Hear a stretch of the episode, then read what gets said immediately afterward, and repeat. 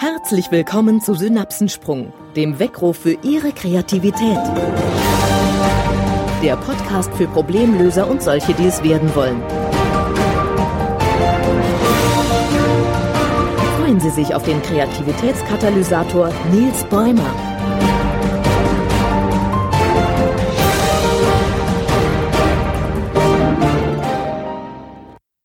Was bisher geschah. Haben Sie Ihre persönlichen Kreativitätskiller identifiziert? Wie in der letzten Folge gesagt, die optimale Nutzung Ihrer Kreativität besteht darin, sie dann einsetzen zu können, wenn sie gebraucht wird. Wie ich persönlich zum Thema Kreativität gekommen bin und warum ich den Guinness Buchrekord im Kammblasen habe, das erfahren Sie in dieser Folge. Liebe Hörer, ein aufgeregtes Hallo zur letzten Hauptkategorie, dem kreativen Handeln. Auch wenn noch neun Folgen in diesem Podcast-Zyklus vor uns liegen, für mich fühlt es sich schon an, als ob wir langsam auf die Zielgerade einbiegen. Nach dem kreativen Denken, dem kreativen Trainieren folgt nun also das kreative Handeln. Und wer diese drei Bereiche mit den jeweiligen Fokusthemen auch optisch nutzen will, dem empfehle ich nochmals meinen Kaleidozyklus. Oder melden Sie sich zum Toolsletter an, denn dort finden Sie nützliche Links zu Formularen und Arbeitsblättern, in denen ich den Aufbau der Kategorien auch bildlich erkläre.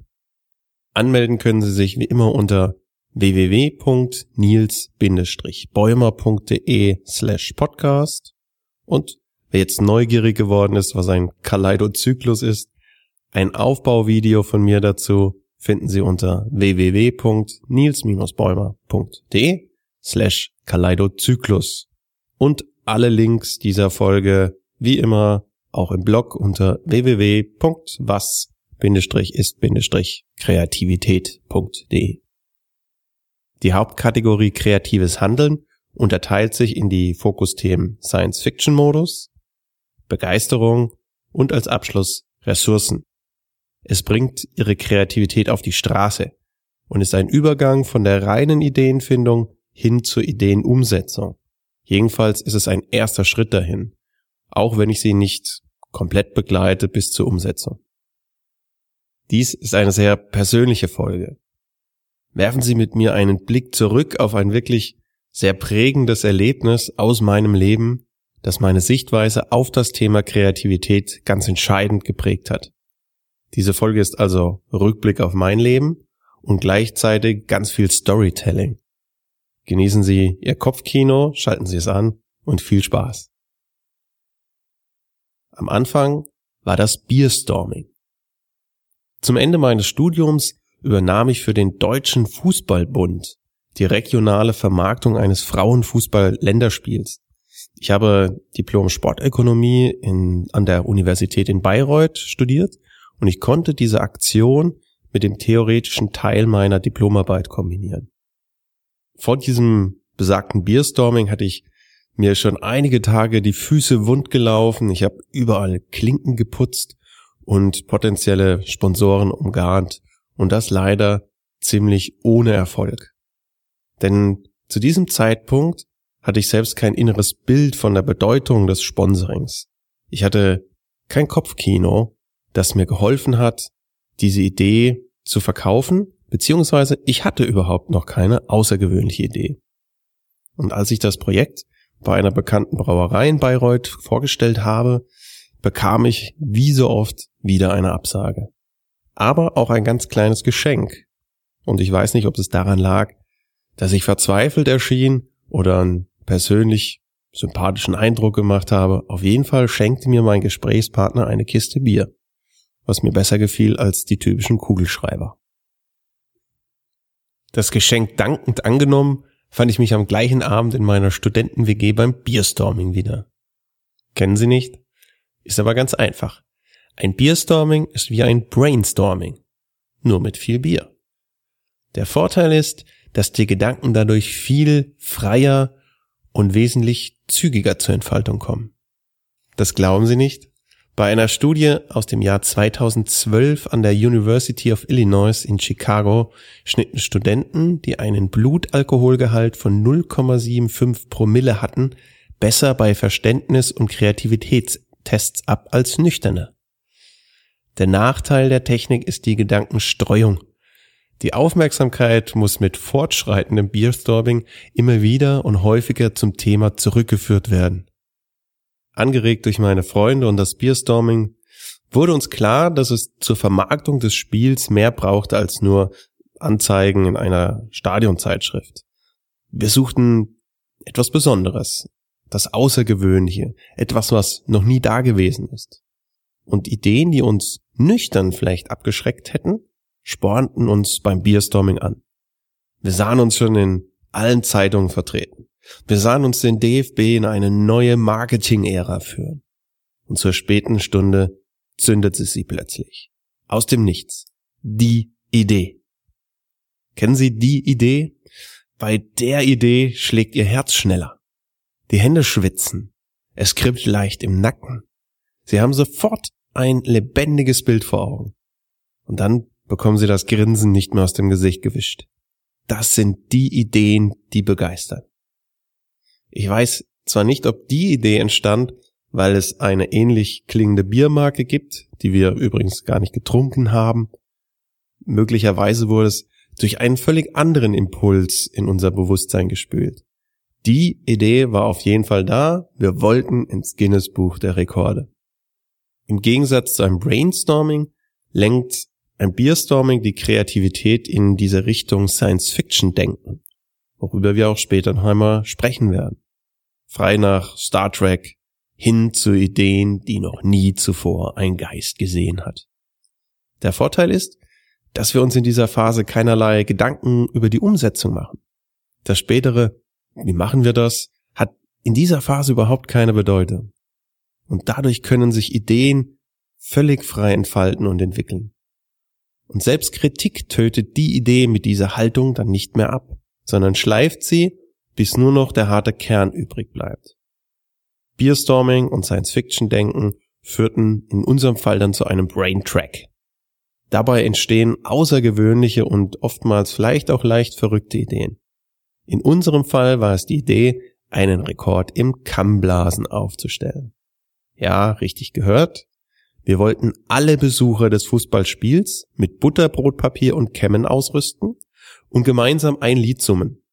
Das Spiel fand im Jahr 1997 statt.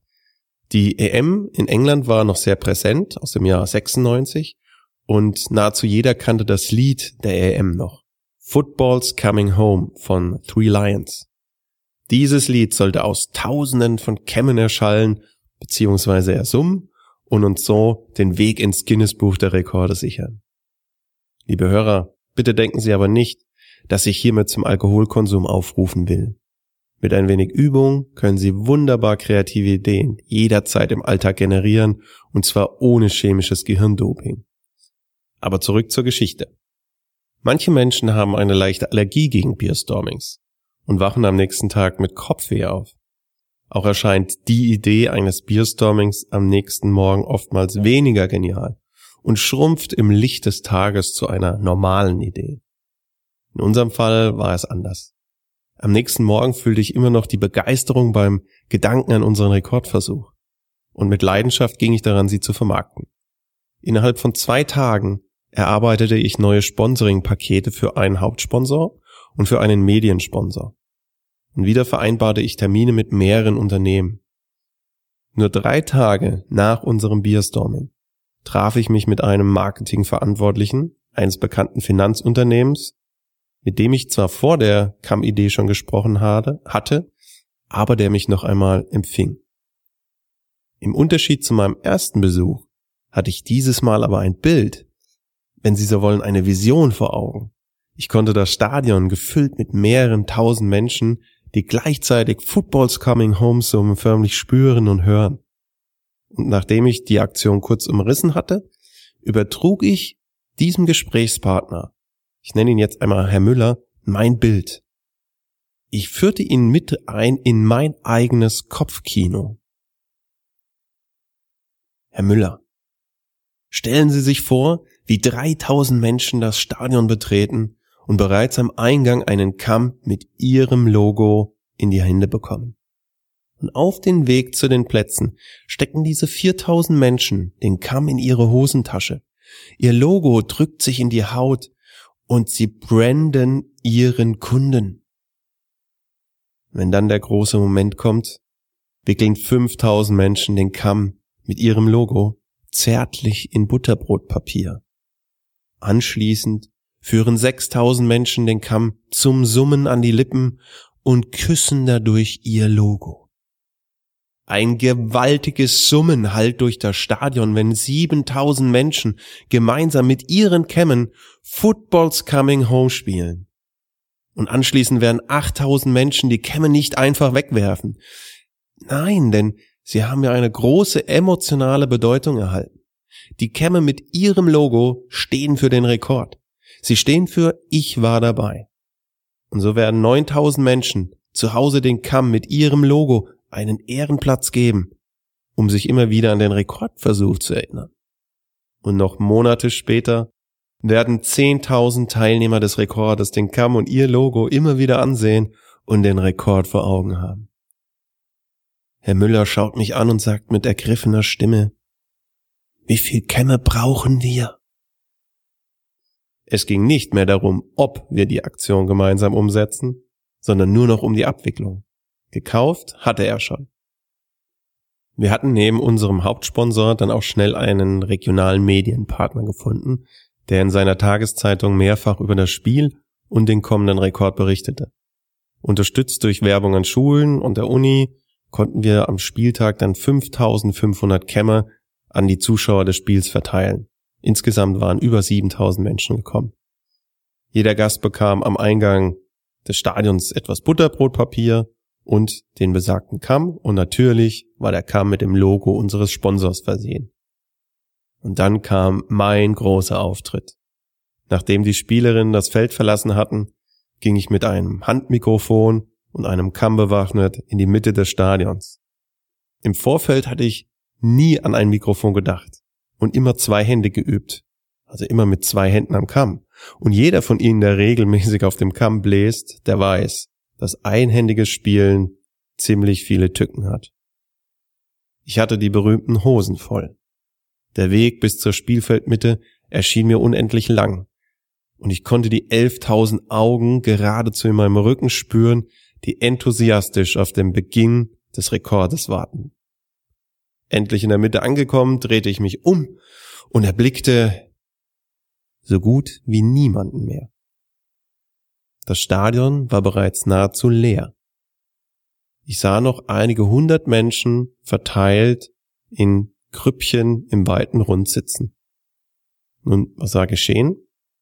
Leider durften wir die Aktion nicht in der Halbzeitpause umsetzen, da das Spiel live übertragen wurde. Und der Fernsehsender hatte Bedenken, dass sie wieder live auf Sendung gehen und irgend so ein Wahnsinniger mit Kamm zur besten Sendezeit im Bild steht. Es blieb uns nur die Möglichkeit, nach dem Abpfiff des Spiels zu starten. Leider hatten die Besucher des Spiels wohl die Befürchtung, dass der Letzte das Stadion aufräumen muss und dadurch leerten sich die Ränge ähnlich schnell wie bei einem Kinosaal, wenn der Abspann läuft. Nun, mir blieb nichts anderes übrig. Ich habe die Aktion mit den wenig hundert verbliebenen Zuschauern natürlich umgesetzt. Und im Ergebnis gelang dies auch relativ gut. Nur waren wir natürlich Lichtjahre von unserem im Bierstorming entstandenen Kopfkino entfernt. Das Bild, das wir im Kopf hatten, diese Tausende von Menschen, das haben wir nie erreicht. An dieser Stelle möchte ich die Verantwortlichen beim Guinness Buch der Rekorde um Nachsicht bitten. Bei unseren eingereichten Unterlagen für die Rekordanerkennung könnte der Eindruck entstanden sein, dass alle Zuschauer die zu Beginn des Spiels einen Kamm erhalten haben, auch noch bei der Umsetzung dabei waren.